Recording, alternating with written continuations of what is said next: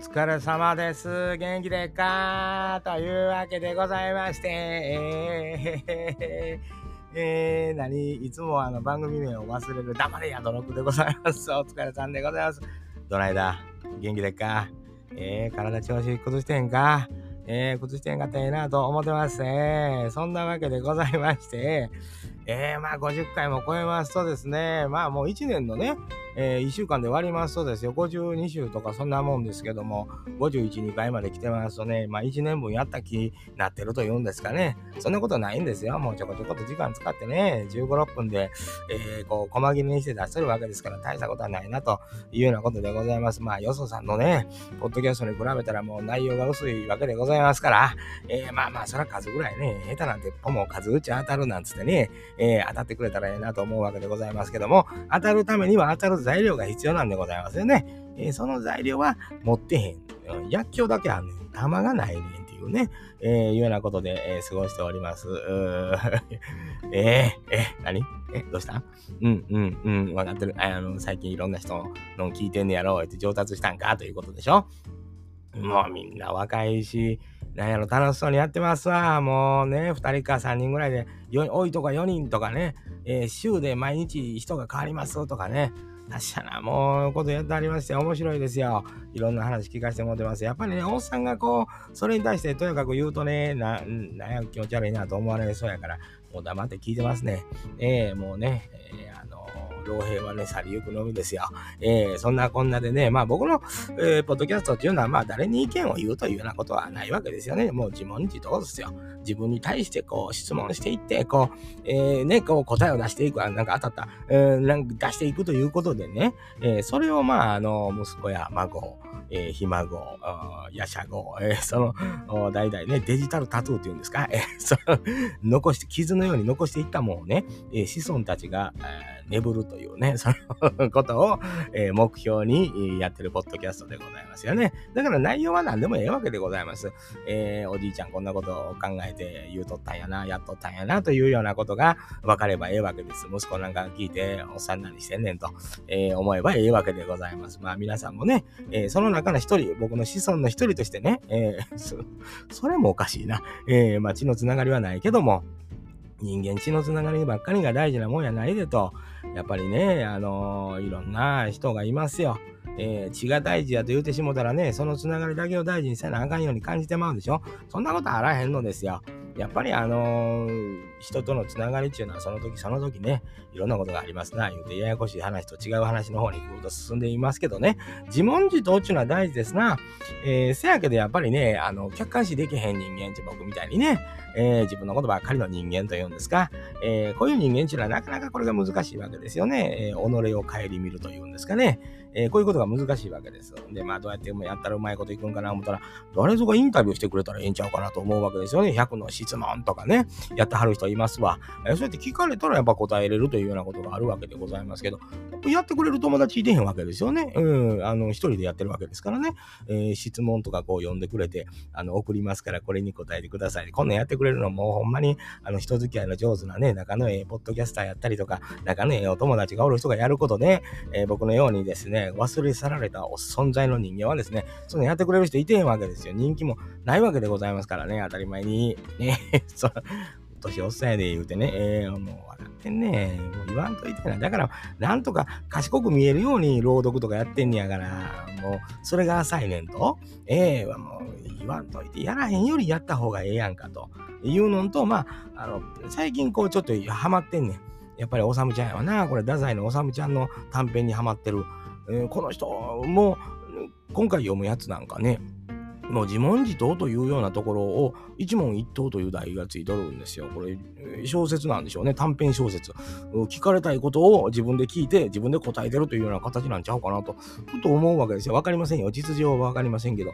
あなるほどなという、こういうやり方があったかと。自分で質問書いて自分で答えてみようというふうに僕も思うわけですよね。えー、そうなったら短編小説になるんちゃうか。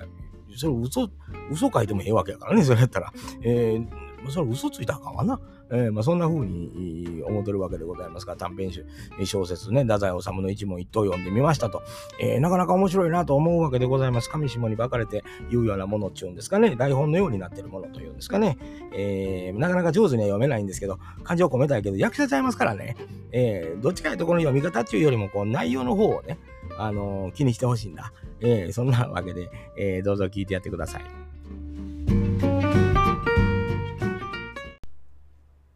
一問一答、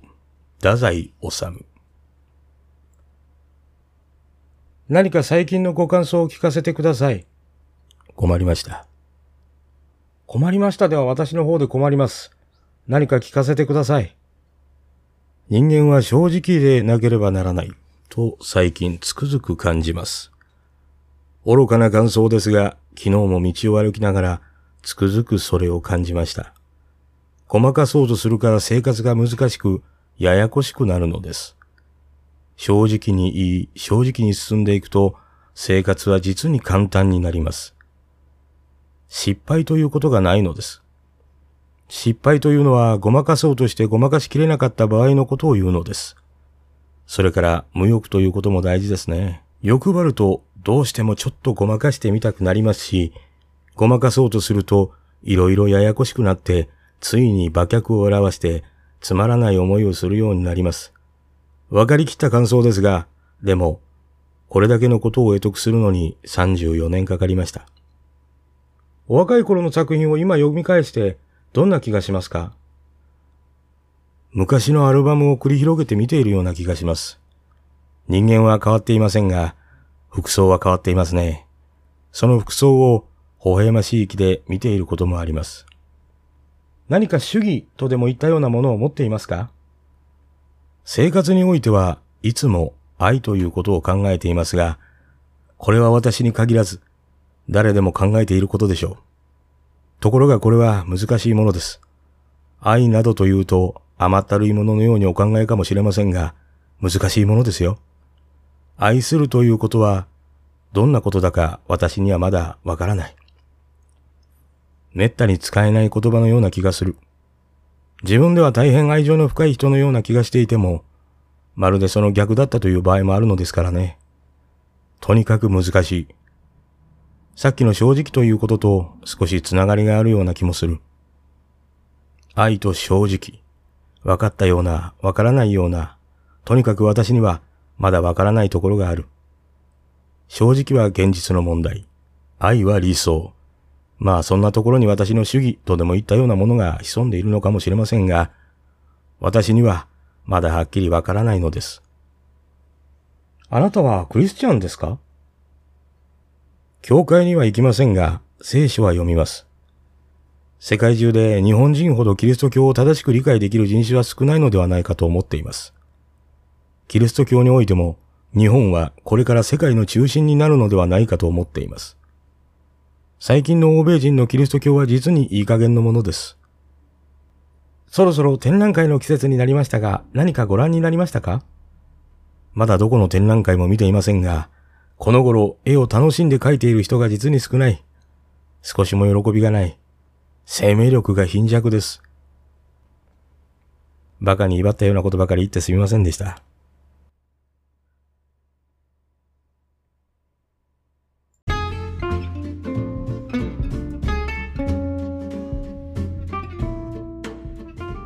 でかちやなことでございます。えー、太宰治さん一問一答。まあ、どういう経緯で書かれてるとかね、そんなんはあの難しいこと分かりませんね。えー、せやけど、やっぱこの人の言い回しというか、口調というか、あのー、書き方っていうのは、この短編の中ではやっぱり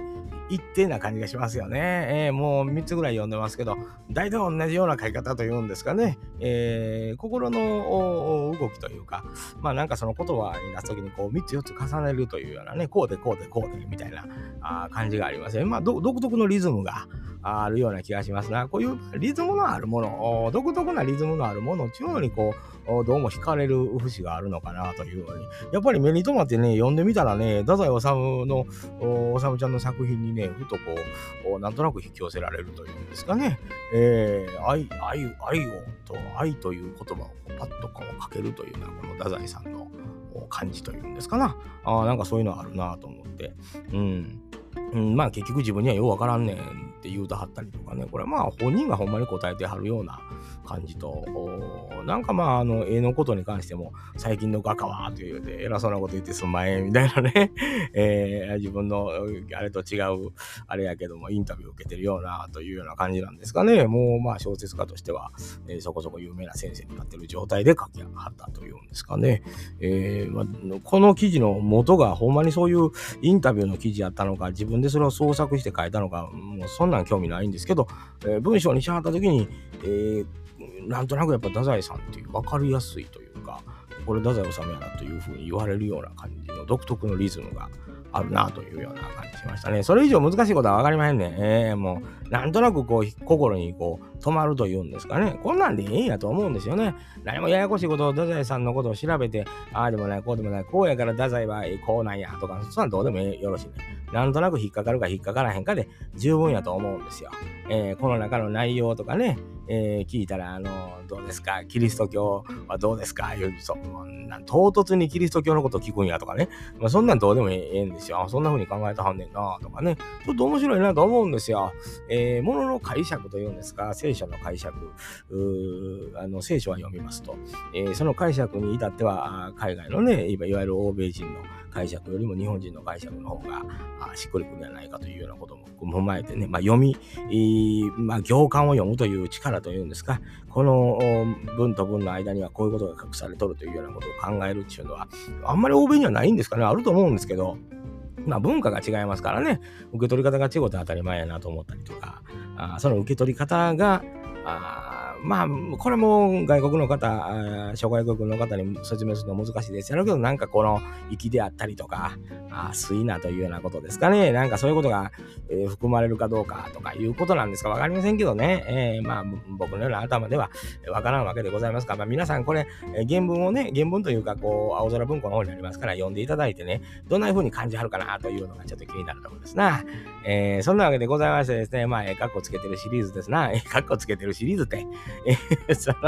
の、まあ、あの、短編小説、朗読シリーズという風につけておりますけども、まだまあ、太宰治さむさん以外のね、えー、やつも読んでいこうとは思っとるんですがね、やっぱりこれちょっと引っかかるのはね、治ちゃんのやつが引っかかるんですよね。えー、まあまあ違うのも用意してあるんやけどね、なんかちょっとこれ、これがあっと読みやすいというのがあるんですよ、なんとなくね。えー、まあ、読めてるか読めてないかで言うたら読めてない方に入るんでしょうけど、まあ、お声のね、仕事されてる方とかも、中にはポッドキャスターの中におられるんでね。偉そうに、まあ別にええ声で声優になろうとしてるわけないわけですからね、えー、まあ別に上手に読む必要性もないんですよ。伝わればええというようなこと。だからイントネーションのことが細かくどうやとか、あやとか、その、言わんといてほしいんですよ。その、えー、僕はこれにピンときましたということをこう羅列していってるだけなんでね、えー、あんまりもう言われたらやる気なくなるやん、おっさん言うて。そうね。